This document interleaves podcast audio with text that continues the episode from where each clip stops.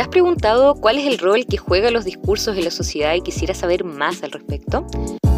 ¿Has pensado que los discursos que lees o escuchas a diario no son neutrales o transparentes?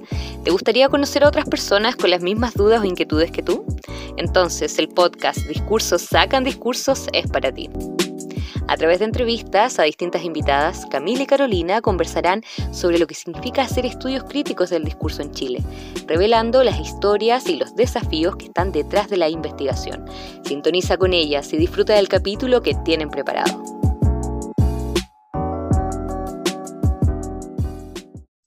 Hola a todos, todas y todes y bienvenidos al primer episodio de la segunda temporada del podcast Discursos sacan discursos.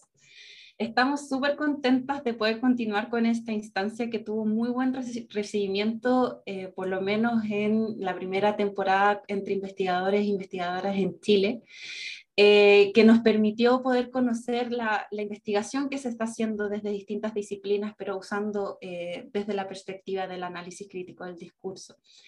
Em, mi nombre, bueno, es Carolina Pérez Arredondo, ahora soy parte de la Universidad de O'Higgins y conmigo siempre aquí mi amiga Camila Cárdenas Neira de la Universidad Austral. Y estamos listas para conversar con nuestra primera invitada de esta temporada, en la que quisimos ampliar, salir del contexto nacional y eh, poder entrevistar y conocer a investigadores e investigadoras desde Latinoamérica. Amiga, ¿cómo estás? Estoy muy bien, Carolina, muchas gracias. Estoy también muy contenta por poder extender este ciclo de conversaciones y en esta oportunidad eh, reanudarlo con Mariana Chugar, quien es doctora de la University of California Davis y profesora titular en la Facultad de Información y Comunicación de la Universidad de la República en Uruguay. Mariana forma parte del Sistema Nacional de Investigadores de Uruguay, ANI, y es una Guggenheim Fellow desde 2009. Su programa de investigación se ha enfocado en la exploración de los procesos discursivos que atraviesan tanto las prácticas de transmisión y transformación cultural en torno al pasado y las memorias traumáticas, como las prácticas de construcción identitaria por parte de diferentes generaciones. Su abordaje desde los estudios del discurso busca documentar la naturaleza dinámica del trabajo semiótico como parte de los procesos históricos más amplios, ya sea mediante estudios de caso o problemas clave a nivel social. Por ejemplo, la reconstrucción del pasado reciente asociado a la última dictadura uruguaya, la reproducción de las diferencias de género y otras formas de discriminación, entre otros. Muchas gracias, Mariana, por aceptar nuestra invitación. ¿Cómo estás? Bueno, muchas gracias Camila y Carolina, muchas gracias por la invitación. Es una gran oportunidad poder eh, intercambiar con colegas jóvenes de Chile, así que eh, les agradezco la oportunidad. Eh, y bueno, espero también poder aprender de su trabajo a través de este intercambio. Muchas gracias, Mariana. esperamos que, que así sea, por supuesto, y bueno, podamos continuar eh, en diálogo y en contacto luego de, esta entrevista. Eh, para empezar con nuestra conversación, eh, quisiéramos preguntarte respecto a, tu trayectoria académica, has desarrollado al menos tres ejes principales de investigación a partir de los cuales has indagado en la transmisión de las memorias históricas, la lingüística educacional y los estudios culturales latinoamericanos. ¿Cómo surge el interés por o la necesidad de explorar estas áreas? ¿Hay elementos de tu historia personal o experiencia docente que hayan influido en la construcción de estas líneas de trabajo? Sí, bueno, eh, gracias por la pregunta, porque creo que mm, muchas veces, ¿verdad? Nuestros intereses académicos y nuestra producción tiene que ver con, con la vida, ¿no? Se cruzan un poco las experiencias de vida, las oportunidades que tenemos de estudiar en un lugar o con alguna persona y lo que está pasando en el mundo en ese momento. En mi caso en particular, yo llegué a, los estudios del discurso por casualidad, en realidad quería ser oceanógrafa, nada que ver. Pero terminé eh, por cuestiones de la vida estudiando eh, lingüística, antropología, cuestiones que tenían que ver más con, con las ciencias sociales. Y de ahí mis intereses a nivel de la investigación tienen que ver un poco cómo el discurso y las formas de representar la realidad eh, afectan en nuestra experiencia de vida y ayudan a cambiar las culturas o a reproducirlas. Y por ahí, em, también por una cuestión de, de, la vida, ¿no? de historia de vida, eh, yo viví en, en, varios países latinoamericanos, en Estados Unidos, em, por la dictadura que hubo en los años 70 en Uruguay. Eh, mi familia se exilió primero fuimos a Argentina cuando tenía seis años, después fuimos a Venezuela, después a Estados Unidos, después volvimos a Uruguay. Entonces esos idas y vueltas y el poder vivir en distintos lugares em, me hizo em, ser sensible e interesarme en cómo el lenguaje las variaciones lingüísticas se relacionan con prácticas eh, culturales distintas, distintas maneras de ver eh, las cosas, interpretar la experiencia cómo una misma actividad se realiza distinto, inclusive en Latinoamérica. ¿no? Yo después cuando estaba estudiando eh, pasé un tiempo en México eh, haciendo una práctica docente en México y ahí también uno piensa a veces que, bueno, todos hablamos español, supuestamente es lo mismo y no, como no es solo una variedad eh, no, del léxico o ciertas expresiones idiomáticas, también la cultura es bastante distinta, las creencias a pesar de que compartimos una historia, ¿no? Que nos hace poder decir que somos latinoamericanas o latinoamericanos. Y bueno, eh, la cuestión de la, dictadura también transformó mi vida totalmente. Eh, todavía hoy es parte de, lo que estudio porque una manera de procesar ese pasado traumático fue tratar de entenderlo ¿no? a través de la investigación. Entonces, por ejemplo, mi, trabajo de tesis de doctorado es, el análisis del discurso militar, cómo los militares explican las violaciones a los derechos humanos en sus propios discursos, ¿no? cómo lo justifican, cómo lo representan. Eh, entonces, tratar de entender a ese otro y no porque puedo estar de acuerdo o no, sino para tratar de entender su lógica y cómo es posible eh, justificar ciertas cosas que quizás éticamente nos parecen que, no son aceptables. Y después, al vivir en Estados Unidos, por ejemplo, donde estudié eh, también y porque tuve la experiencia migrante, digamos, no solo del exilio, sino después como migrante, porque yo fui a estudiar a Estados Unidos, em, ahí me, ¿no? empecé a participar como eh, hispanohablante, latina, en, ese contexto, en, comunidades de inmigrantes y ahí ver un poco, bueno, cuáles eran las dificultades en la enseñanza, cómo se discrimina por, eh, ¿no? por, por, tener otro idioma, por venir de otro lugar, eh, y cómo eso afecta las posibilidades de, educativas de distintos grupos. Entonces empecé a trabajar en la enseñanza de lenguas, del inglés como lengua adicional y también del, español como lengua de herencia, cómo se mantiene el español. Entonces ahí me empecé a interesar también con el multilingüismo, el bilingüismo, las prácticas de profesionales que tratan de mantener esa identidad bilingüe, multicultural, eh, en un contexto adverso, digamos, como es el de Estados Unidos. Y, eh, y sí, yo creo que, que toda mi vida, digamos, eh, influye mucho en, en lo que estudio y las posibilidades, ¿no? El lugar donde uno está y con quién trabaja te abre distintas miradas y, ¿no? y te da acceso a distintas herramientas también. Eh, eso creo que, es importante tenerlo en cuenta. Sí, en realidad, em, qué bonito escuchar eh, tu experiencia y la forma en que lo explicas, siempre basado en, en el situar la experiencia propia, ¿no? Y como que efectivamente uno pudo haber tenido distintas motivaciones en, la juventud de querer hacer algo y uno termina de una vuelta u otra, termina en, este, en esta dinámica de, entender desde una manera un poco más crítica, ¿no? Eh, lo, eh, el, contexto, pero no el contexto solamente individual, sino que mirar en, en distintos niveles y me llama mucho la atención lo que explicabas tú, o sea, por ejemplo, el tema de tu tesis doctoral, que lo explicabas en términos de entender al otro, eh, no, para, no, para justificar ni nada, pero es más que nada como este, este entendimiento para sanar. Eh, y siento que es un, un, ejemplo bastante gráfico de lo que implica hacer estudios críticos del discurso. Porque muchas veces eh, se ve que uno por decir, no estoy de acuerdo con algo, eh, se entiende que eso, ese será un análisis de discurso, ¿no? Es como, esto está mal, esto, usted no lo diga. Eh, pero no es un análisis del discurso crítico, efectivamente, porque hay que, hay que desentrañar muchas, muchas relaciones, tanto que se dan en el texto y cómo se, y cómo se vinculan con contextos y géneros específicos.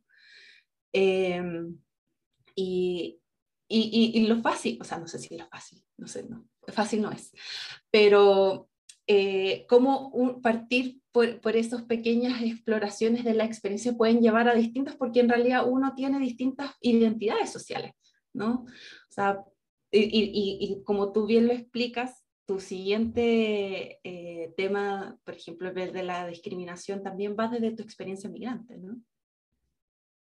Sí, creo que, mm, que esa perspectiva crítica que, que, tú planteas, Carolina, es eh, algo que, que, nos hace darnos cuenta cómo estamos implicadas en el trabajo que hacemos, ¿no? Entonces, también cómo cuidar que nuestros prejuicios o que nuestra historia no tiña lo que estamos viendo, ¿no? Entonces, sí nos vemos desde un lugar, no, no podemos no, no mirar desde el lugar en, en el que estamos socializadas, pero por otro lado, es entender que eso no es todo, ¿no? Entonces, tratar de incorporar, cuestionar nuestras propias interpretaciones, abrir, ¿no? Em, el análisis a incorporar evidencia que contradiga cómo uno responde ante los casos desviados, por ejemplo, lo que se llaman casos que no cumplen con el patrón, ¿verdad? Entonces, eh, eso requiere toda una reflexividad y un trabajo personal, que no es solo mirar los datos allá afuera,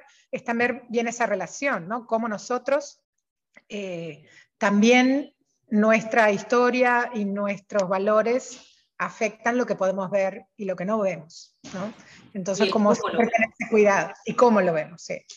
Y qué conexiones establecemos, ¿no? Por ejemplo, hay, yo creo que una de las Em, de los aportes que tienen los estudios críticos desde Latinoamérica es el poder hacer esas lecturas que ponen en diálogo em, trayectorias o tradiciones académicas que generalmente no, no, están en diálogo. ¿no? Por ejemplo, el poder conectar eh, la producción académica de Latinoamérica con la de em, Europa, con la de Estados Unidos, anglosajona, ¿no? ese diálogo que uno hace esas conexiones, eh, los que trabajan más en el contexto anglosajón se limitan a, su espacio, los europeos también.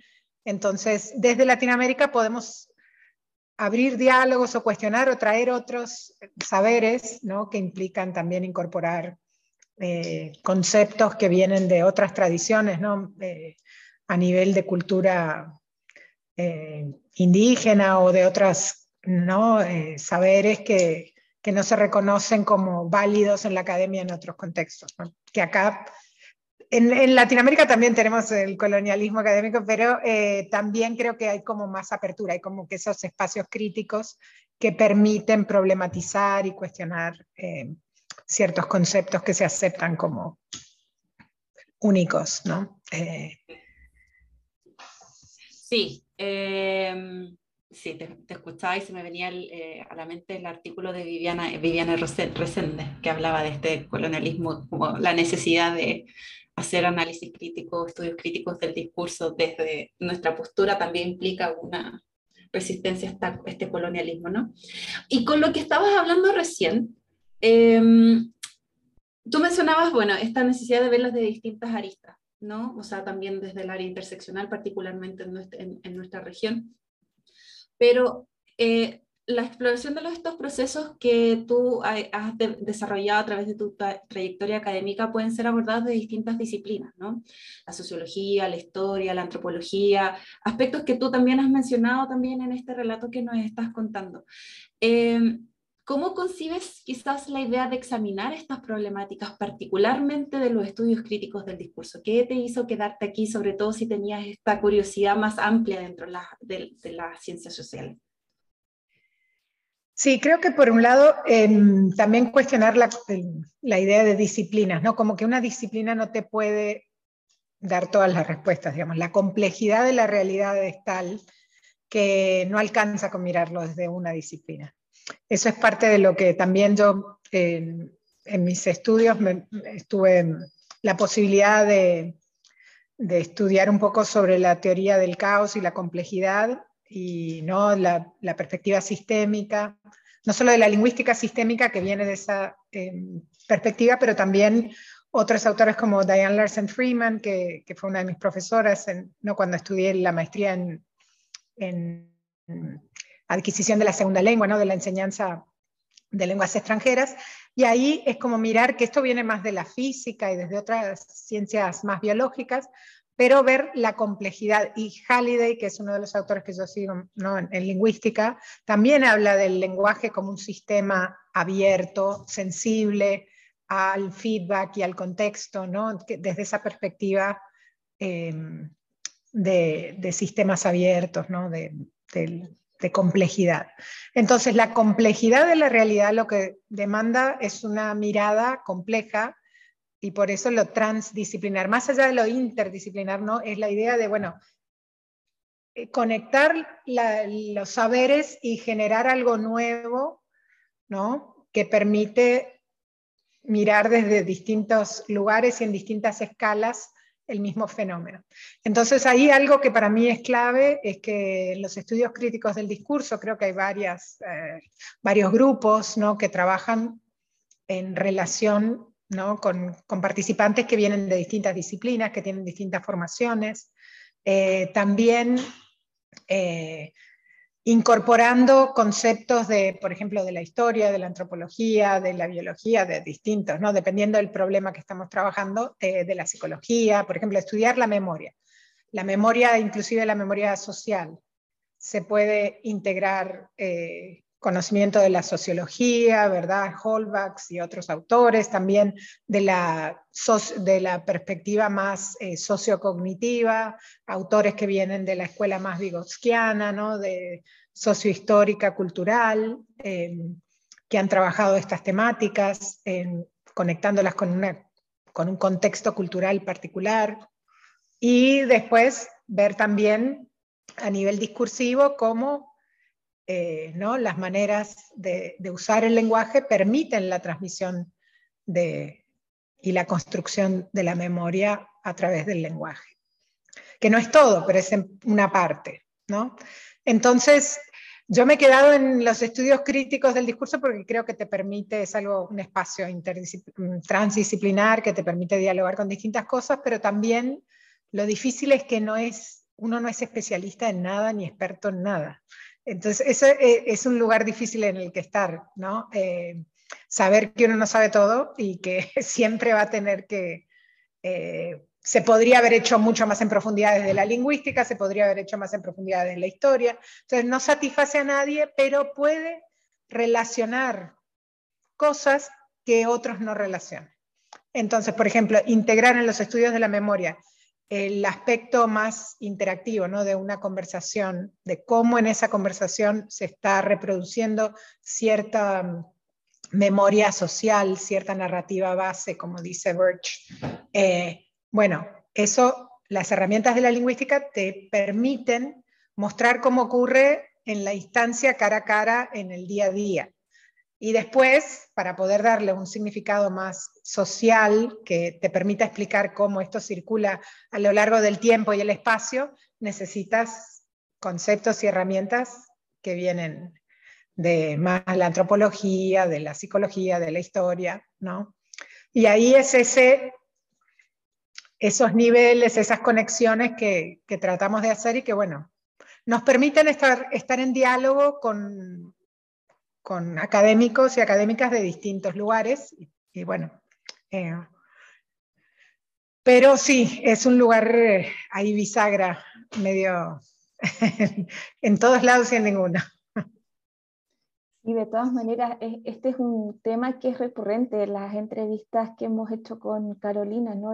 con, con distintas investigadoras. Eh, volvemos a esta misma idea de que el carácter transdisciplinar de los estudios críticos del discurso pareciera ser irrenunciable, nos, nos empuja, o sea, abordar problemáticas sociales, políticas, históricas, complejas, como bien señalabas, nos empuja a mirar, a buscar ayuda, ¿no? a buscar lentes eh, desde otras disciplinas, desde otras áreas del conocimiento que nos permitan comprender mejor eh, el fenómeno, ¿no? o sea, no solo el fenómeno como un objeto aséptico, sino que la experiencia, las experiencias vitales o colectivas, sociales que, que nos interesan.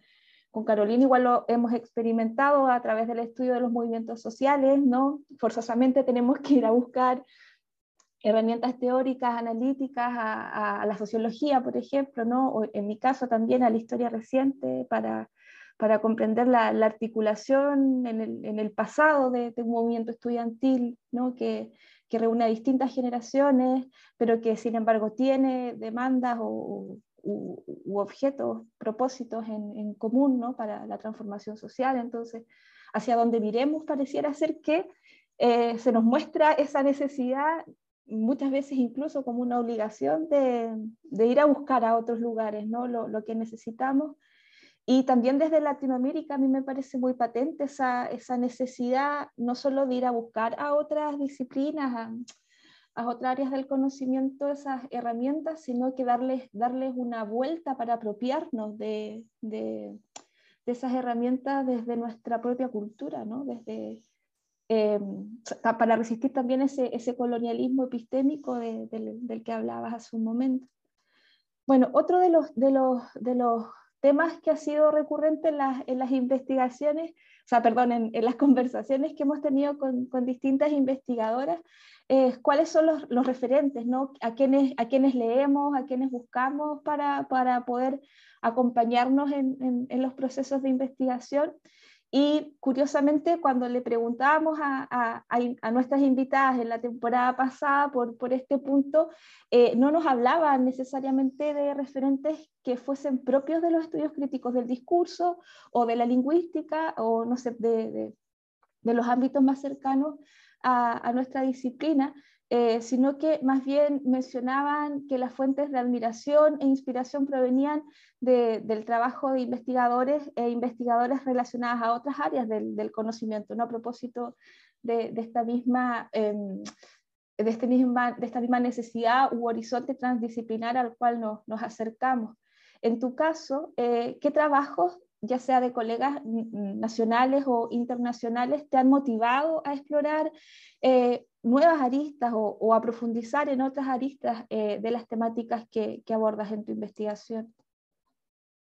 Sí, justo estaba pensando en eso, en, no, como que creo que hay, hay tantas influencias. Eh, por un lado, eh, hay una parte que, es no, que tiene que ver con mi formación, que es el tratar de, conocer y recuperar el trabajo de colegas latinoamericanos por esta cuestión ¿no? de, compromiso de, y de y reflexión sobre el colonialismo epistémico de cierta manera, y también la cuestión de género, ¿no? cómo muchas veces las mujeres académicas quedamos fuera de las bibliografías o no se reconoce esas contribuciones. Entonces he hecho un esfuerzo de tratar de de incorporar y citar el trabajo de colegas. Eh, hay muchas y es difícil siempre elegir. Yo creo que mm, en mi trabajo, por ejemplo, bueno, mi profesora con la que hice el, doctorado, Cecilia Colombi, que es argentina, pero hace años trabaja en, en Estados Unidos y ella trabajaba mucho eh, cuestiones que tienen que ver con el español en Estados Unidos. También trabajó el, el discurso político, ¿no? De Perón, los clichés, una perspectiva más pragmática.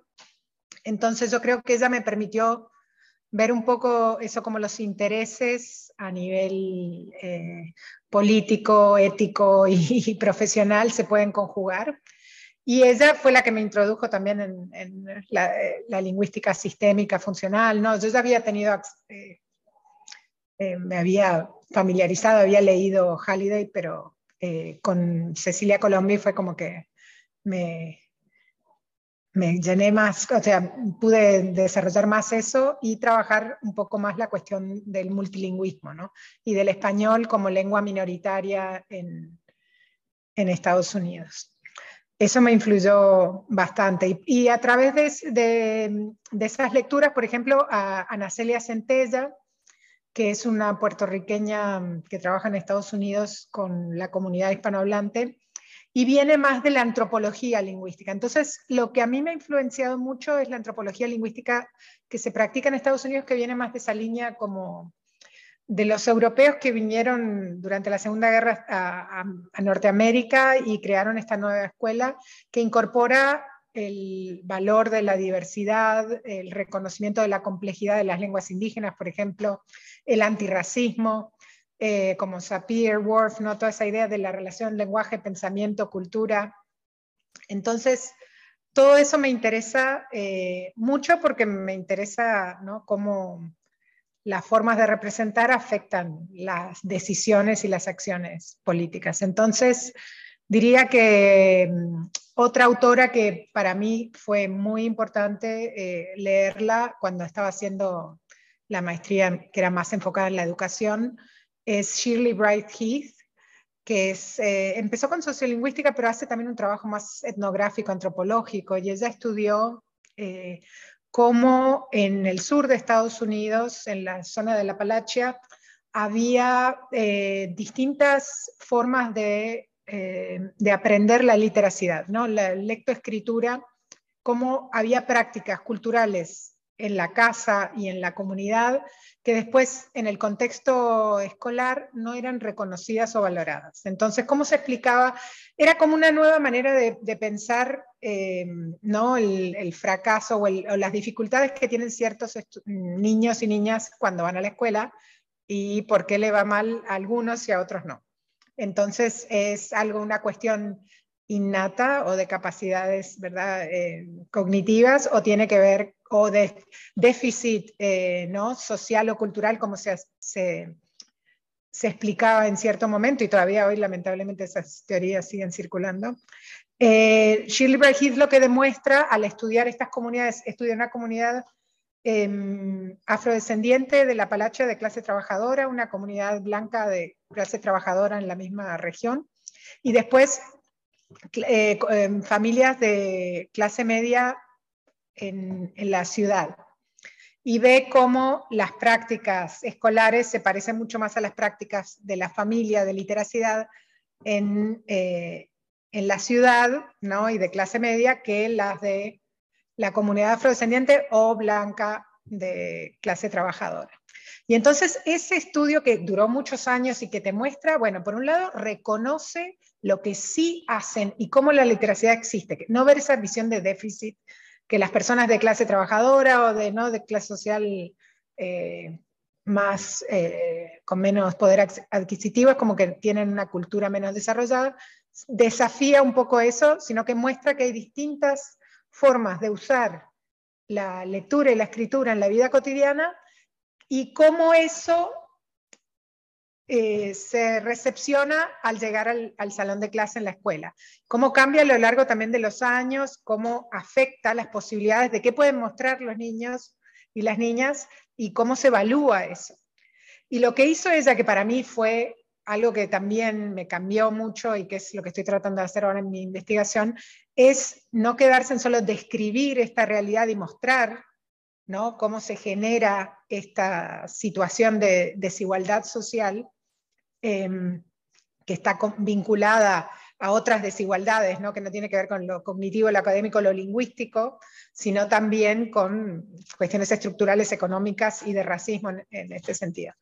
Em, ella después trabajó con los docentes, con los maestros y maestras, mostrándole lo que ella había encontrado, haciendo trabajo etnográfico con en las comunidades con los maestros y las maestras y después diseñando nuevas prácticas para poder incorporar estos otros saberes de la comunidad y expandir. Entonces no es solo reproduzcamos y valoremos como lo bueno lo que se hace en la clase media de la ciudad, sino también veamos, bueno, estas otras prácticas, ¿qué nos aportan? ¿Qué podemos, ¿Cómo lo introducimos? ¿Cómo lo valoramos y, lo expandimos?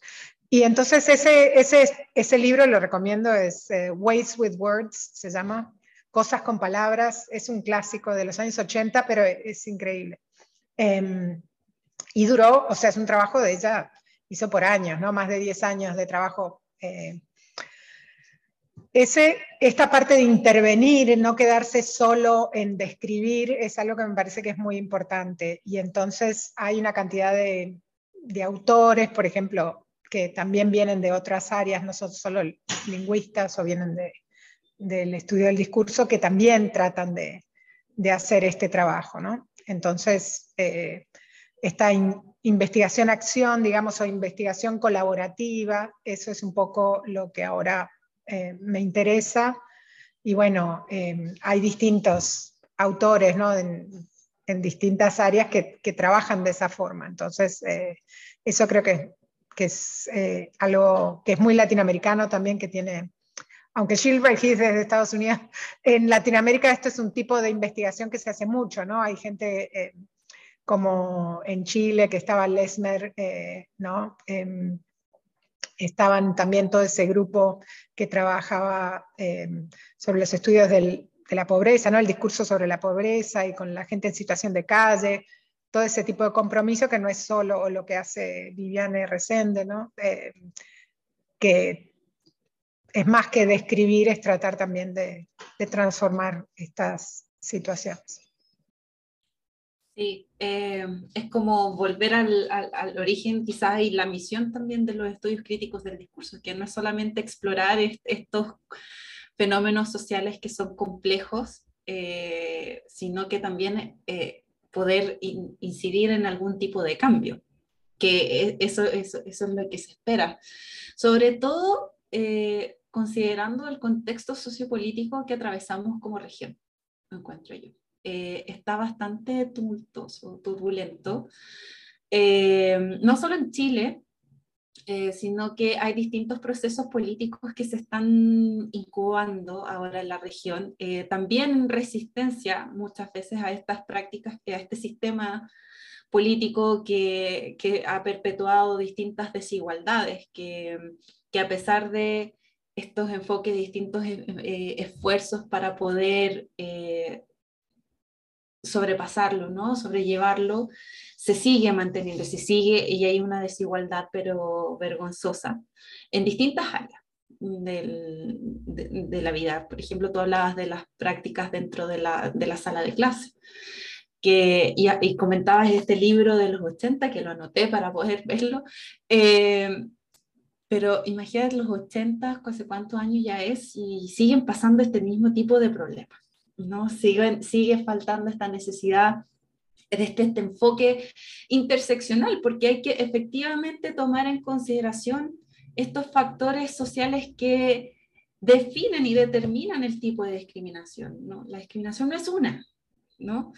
Eh, y siempre los que terminan más afectados son los niños, niñas y niñas y las juventudes, eh, porque tiende a ir de la mano desde esta perspectiva más paternalista y adultocéntrica, ¿no? Que, ¿para qué si nosotros sabemos? Tú replica, ¿no? Y nosotros con Camila lo vemos mucho en, en los discursos que emergen desde el estudio, o, de, o sea, del movimiento estudiantil, ¿no? Esta necesidad de reconocimiento como un actor legítimo, eh, no solo dentro del aula, sino que también como persona e individuo social. Em, y con respecto a eso, eh, te queríamos hacer esta pregunta, también tomando de la mano estas experiencias que tú has tenido y, estos quizás referentes o admiración de distintos autores que, que tocan esta problematización de, de, nuestra, de nuestro propio hacer y saber. Eh, a nivel global, hemos visto este auge de discursos más conservadores y que tienden al extremismo. ¿no? Eh, que quizás de repente lo veíamos y fue un boom en, en Europa, eh, el trabajo de Theon Van Dyck en los 80, y que pareciera que recién ahora, que siempre estuvo, pero ahora recién estamos tomando la atención ahora en Latinoamérica, eh, van de, que estos van de la mano en contra también de discursos, o sea, o contra de la ciencia y la academia en general, ¿no? Tienden a ir de la mano estos, discursos más conservadores y de extremismo eh, con, el, la academia no sabe o los científicos no saben. ¿Cuál crees tú que debiesen ser nuestros desafíos como analistas del discurso en este contexto? Bueno, sí creo que es... Em, un desafío el momento en el que estamos y que hay cosas que son parecidas y cosas que son un poquito distintas, entonces podemos utilizar eh, lo que aprendimos de antes y en otros contextos para tratar de, de responder a estos desafíos actuales. Por un lado, yo que, quería precisar un poco porque me parece que, por un lado, la reificación del discurso científico. Hay como un discurso anticientífico, pero también hay una hipervalorización que siempre ha estado, ¿no? eh, del discurso científico, por ejemplo, con esto de COVID también, ¿no? como que era la única respuesta, lo único que había que considerar, la ciencia dura, digamos, para tomar las decisiones. Y eh, pero ahí quedan por fuera otros saberes, por ejemplo, de las comunidades autóctonas con otras maneras de respuesta ante estos tipos de problemas. ¿no? Entonces, tampoco me parece que desde una perspectiva crítica podemos ¿no? decir, ah, defendamos la ciencia y toda ciencia. No, porque hay ciencia que está financiada por grupos de interés y sus resultados no son, no están libres de conflictos, ¿no? Entonces, le sirven a algunos o a otros. Entonces, ahí ver las cuestiones de poder, cómo se dan dentro de la ciencia, en las comunidades científicas también y académicas, ¿no? Eh, qué discursos o qué investigaciones son las que se financian, eh, qué se publica, qué no se publica, quién tiene ¿no? acceso a los lugares de, difusión, cuáles son los textos que aparecen en la bibliografía, ¿no? Cuáles son los científicos, por ejemplo, en Uruguay se hizo una comisión por lo del COVID-19 de científicos eh, expertos, los, más importantes, eh, para que eh, sirvieran de asesores al gobierno para tomar las decisiones. ¿no? entonces ahí se supone que está todo bien, que están legitimando el discurso científico por, sobre otros intereses, pero vimos que los científicos que estaban incluidos eran solo algunas ciencias, no todas. ¿no? Eh, o perspectivas críticas que cuestionaban se dejaban de lado, ¿no? Eh, y ahí como que se va generando cierta idea, que es uno de los problemas que creo que existen hoy, que es cómo em, lidiamos con la diferencia, con la diversidad, que se tiende a tratar de limitar las voces y a jerarquizar ¿no? Estos sí, y estos son los legítimos, y esto hay que a los otros censura, sáquenlos de Twitter, sáquenlos de todos los lugares, ¿no? No pueden hablar. Entonces, eso es un gran desafío a nivel de los derechos humanos, de, cómo generar una sociedad que esté más abierta ¿no? a la diversidad, que valore la diversidad y que al mismo tiempo vemos que también están surgiendo discursos ¿no? que le dicen de odio, de, de mm, intolerancia de ¿no? fascistas que, que, tratan de destruir al diferente y al otro. Y sabemos en nuestros países lo que pasó, ¿no? En los años 70, aparte de lo que se hizo, se, se desapareció al que pensaba distinto, ¿no? Se aniquiló totalmente al que pensaba distinto. Entonces, como hoy no repetimos eso, y de ciertas maneras, bueno, como también desde los lugares más críticos y de gente que tenemos más tiempo para pensar, digamos, generamos herramientas para trabajar con esto. ¿Cómo esto que es tan difícil a nivel ético y a nivel político, eh, ¿no? Esta diversidad. Bueno, ¿qué representaciones existen? Eh, ¿Qué intereses sirven estas representaciones? ¿Cómo se usan? ¿No? Porque, por ejemplo, en Uruguay ahora eh, hay todo un debate también con la cuestión del lenguaje inclusivo. ¿no? Hay como un backlash contra mm, las políticas de derechos que han dado más reconocimiento a las mujeres, a, la comunidad trans, a distintos grupos que antes no, no, no, estaban reconocidos legalmente ni políticamente y por movimientos sociales muy fuertes lograron eh, que sus derechos fueran incorporados en la legislación.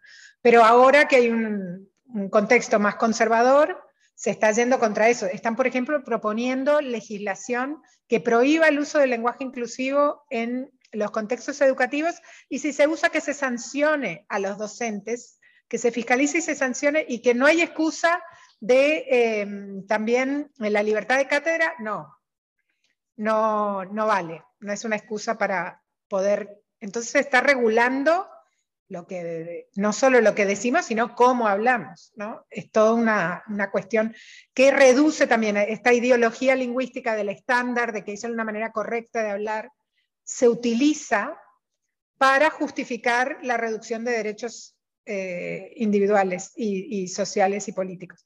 Entonces, vemos que hay una cantidad de, de problemáticas que aparecen y que se usa la ciencia. Por ejemplo, en Uruguay, una estudiante Agustina Huertas, que hizo su trabajo de grado sobre una campaña contra la ley trans que hubo en Uruguay, se pasó una ley para reconocer derechos a la población trans y después una campaña más de grupos de derecha que trató de revertir esa ley, ¿no? hacerla inconstitucional. Se hizo un plebiscito. Bueno, ella muestra cómo se usa el discurso de la ciencia para justificar limitar los derechos trans, ¿no? Entonces, apelando a la biología, a cuestiones, ¿verdad?, más eh, como naturales, que no se pueden transformar, y ahí vemos que hay pediatras, hay médicos que apoyan toda esta crítica, ¿no? Entonces yo diría que cuidar un poco que el discurso de la ciencia es complejo, hay diferentes posturas y hay intereses. Entonces, desde una perspectiva crítica, tenemos que mirar cómo se dan esas disputas dentro del contexto de la academia y de la producción científica, ¿no?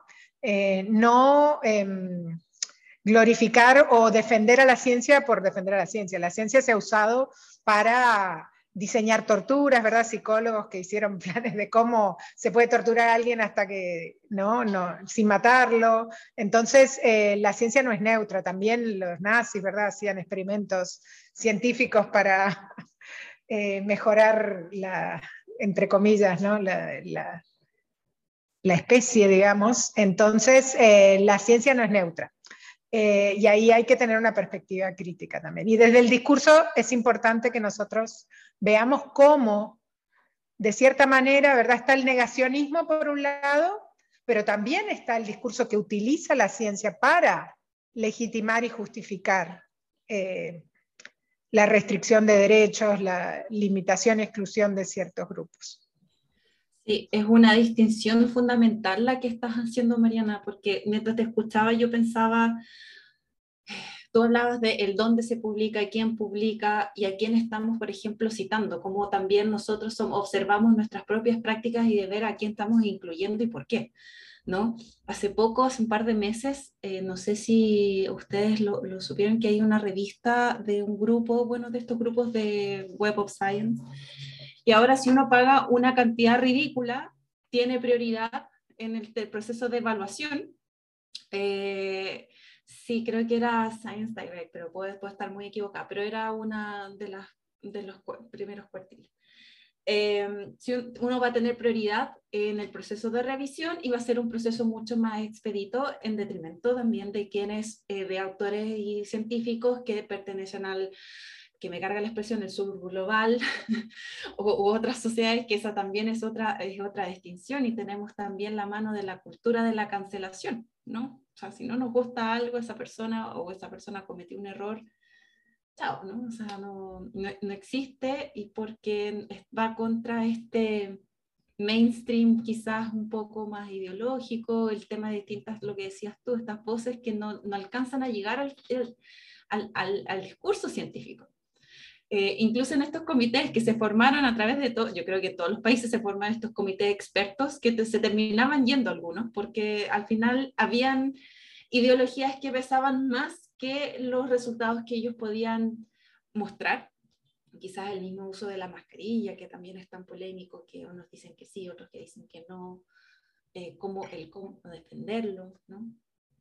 El tema del aborto ahora en Estados Unidos, que para mí esto es esto sacado de la peor película de ficción, que también siempre se han ocupado de estos discursos también biológicos, ¿no? Como la mujer está hecha, ¿no? Es una incubadora, eh, ¿por qué vamos a estar impidiendo la parte biológica? O el tema de justificar que niñas de 12, 13 años también puedan tener, llevar a término un embarazo. Entonces me parece eh, fundamental esa, esa distinción. Eh, y muy importante también, como para nosotros también tomarlo en consideración y revisar nuestras propias prácticas. Sí, lo que decías también creo, Carolina, de, de esto como ¿no? a nivel de la academia, cómo circula el conocimiento académico, cuáles son los foros, que eso en Latinoamérica hay un movimiento también de, académicos que está tratando de generar otras plataformas, otros espacios, otras maneras de hacer eh, ¿no? que este trabajo eh, sea de acceso libre, porque todas estas plataformas son empresas multinacionales eh, que no son de esta región y que cobran carísimo y se basan en el trabajo gratis, porque todas las revisiones son gratis, a nadie le pagan por hacer las revisiones de pares, entonces tienen un trabajo gratis que después ellos eh, mercantilizan y venden carísimo y de cierta manera son los que tienen el control de la legitimidad, como tú dices, y ahora aparecen estos, la tercerización, digamos, unos nuevos actores que compiten en el mercado académico para publicar y que te cobran, y ya en las ciencias duras hace tiempo que les cobran, ¿no? Por los, los artículos. También cobrar, te cobran si vas a hacer de acceso libre o vas a tener que comprar la revista. Entonces puedes tenerlo publicado en las ciencias sociales sin pagar si, eh, si queda restringido a los que se suscriben a la revista. ¿no? Entonces todo esto también que uno no puede compartir, los autores no, son, no somos dueños de, y las autoras de nuestro propio trabajo, el copyright lo tienen las empresas. o sea, nosotros podemos compartirlo de ciertas maneras, no de con quien queramos ni, ni como queramos. ¿no? Esas plataformas para compartir trabajo académico también fueron... Eh, de cierta manera limitadas por el derecho, y esta es la propiedad del conocimiento que se usa para limitar cómo circula esta información. Entonces, todo eso hay que tenerlo en cuenta ¿no? y no pensar que el conocimiento o la ciencia es tan puro, en realidad esta es parte de todas estas prácticas y cómo si mantenemos esa perspectiva crítica, cuidamos la calidad, ¿no? aprendemos a, a compartir y a, expandir nuestro círculo, porque también es bueno interactuar y tener una comunidad académica que va más allá del grupo con el que trabajamos, ¿no? Para que se, evalúe, se critique nuestro trabajo, eh, está bueno establecer diálogos con otros. Pero eh, sí, es un gran tema eh, cuestionar un poco este sistema, ¿no? Que de cierta manera también los rankings que se hacen de universidades, todo esto de quién, a quién le dan puntos, ¿no? Eso en Inglaterra, por ejemplo, ahora hay una, cantidad de, conflictos laborales de los docentes y académicos porque esos rankings y eso limitan las posibilidades laborales, eh, los ingresos y recursos que se le dan a las universidades públicas, o sea, una cantidad de, cuestiones que están conectadas. Sí, yo además quería añadir a, esta conversación que se torna más complejo el escenario cuando estos discursos negacionistas o estos discursos, mm, no sé, eh, que manipulan ¿no? La, o manipuladores de la ciencia se unen con los discursos de neofascistas de ultraderecha, pareciera que hacen un match perfecto. Y, y así, ha, así ha estado proliferando en los últimos años y, y, y en nuestras sociedades además muy convulsas en términos sociopolíticos, ¿no? Donde pareciera que al final se configura un, como una, se va, se va gestando como una suerte de olla a presión, ¿no? Como que eh, por, por, cualquier lugar, en cualquier momento esto puede estallar. Lo experimentamos en Chile hace, hace poquitos años atrás, ahora estamos en un proceso afortunadamente mm, eh, bueno, de, constitucional, ¿no? Para ver si es que podemos conseguir una nueva constitución que reemplace la constitución, la constitución de, la dictadura. Eh, pero aún así muchas fuerzas reaccionarias están atajando ¿no? ese proceso con fake news, con bueno, discursos que, buscan la desinformación, que manipulan abiertamente ¿no? todo, todo el proceso constituyente en este caso. Entonces, a ratos pareciera que miramos alrededor y, se vuelve un poco eh, pesimista, no sé si pesimista, pero eh, o sea, eh, yo me siento muchas veces muy interpelada a, hacer cosas, a, a, contribuir desde mi lugar, desde lo que puedo, bueno, desde los estudios críticos del discurso particularmente, pero asimismo me enfrento a este sistema que ustedes comentaban, un sistema de ciencia no mercantilizado, de, en fin, ¿no? donde pareciera que las prioridades están puestas en otro lugar y donde cuesta muchísimo generar acciones resistentes, ¿no? desde, desde lo, local, desde bueno, nuestros, nuestras pequeñas trincheras.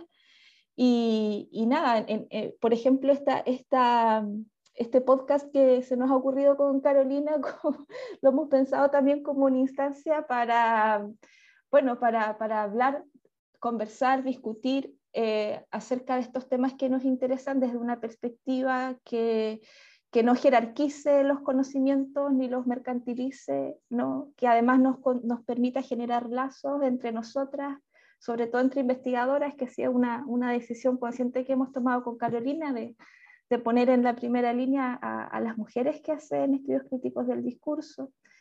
Así que bueno, eh, el tiempo ya se nos está acabando, Mariana, eh, y antes de despedirte quisiéramos realizarte una última pregunta em, en relación con qué mensaje quisieras darle a, estudiantes y colegas que están iniciándose en el ámbito de investigación de los estudios críticos del discurso, si acaso hay algún libro o artículo, trabajo o quizás un objeto no académico, película, documental o lo que tú quieras recomendar que pudiera resultar inspirador eh, para, para acompañar este camino.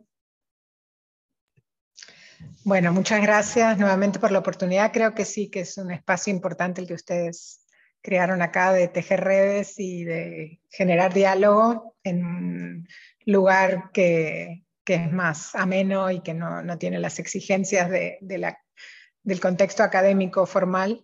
Y bueno, creo que como estabas diciendo ahora, Camila, en este contexto en el que estamos viviendo, creo que los estudios críticos del discurso son cruciales y que es algo que debería incorporarse en la educación desde la secundaria hasta la universidad, en todos, ¿no? no solo los que se especializan en, en investigación porque creo que hay herramientas que nos permiten tener esta perspectiva crítica, como decía Carolina, eh, ¿no? de interpelar las noticias, los textos, eh, los mensajes que circulan, y esas son las herramientas que, que, podemos usar en este momento para resistir y responder ante la cantidad de información que nos desborda, que es increíble, y por otra manera, para evaluar, para saber, bueno, ante todos estos mensajes, ¿cómo sabemos que, es, eh, ¿no? que tiene fuentes eh, legítimas, que tiene una investigación detrás, quién se beneficia con este mensaje y quién no? ¿no? Todo ese tipo de preguntas que hay que hacer, yo creo que el análisis del discurso y la perspectiva de los estudios críticos del discurso en particular nos permiten responder eh, ¿no? a nivel individual de ciudadano y ciudadana común, y también como investigadoras tenemos una responsabilidad. ¿no? Yo ahora creo que parte de lo que estoy trabajando ahora es un observatorio de medios que estamos em, analizando un poco estas situaciones, casos concretos en, en, los medios en Uruguay. Y por otro lado, em, también trabajar con la gente, ¿no? Lo que tú decías, intervenir en la realidad, no quedarnos en el describir y escribir artículos académicos, ¿no? Es tratar de transformar esa realidad. Por eso yo ahora estoy más abocada a hacer proyectos que, en los que colaboramos estudiantes, actores de la sociedad civil organizada con la academia para generar espacios, por ejemplo, de transmisión de la memoria, que cuestionen los discursos restauradores de, ¿no? de la derecha, que están muy vigentes en Uruguay, por ejemplo, eh, o el antifeminismo o ese tipo de cosas, bueno, trabajar en proyectos en los que usemos que haya una parte de formación, ¿no? de educativa, una parte de investigación y una parte de acción en la sociedad, eh, conectando estos distintos actores, o sea, sacar la universidad y el trabajo que hacemos eh, a la calle ¿no? y no quedarnos solo dentro de, de, de la torre de Malfil. Y pensando algún libro o artículo que me gustaría recomendar, ay, está difícil. Hay tantas cosas, hay cosas muy interesantes que están, yo creo que es un momento que uno tiene, yo siento que tengo que aprender tanto que me, no doy abasto para, para leer todo.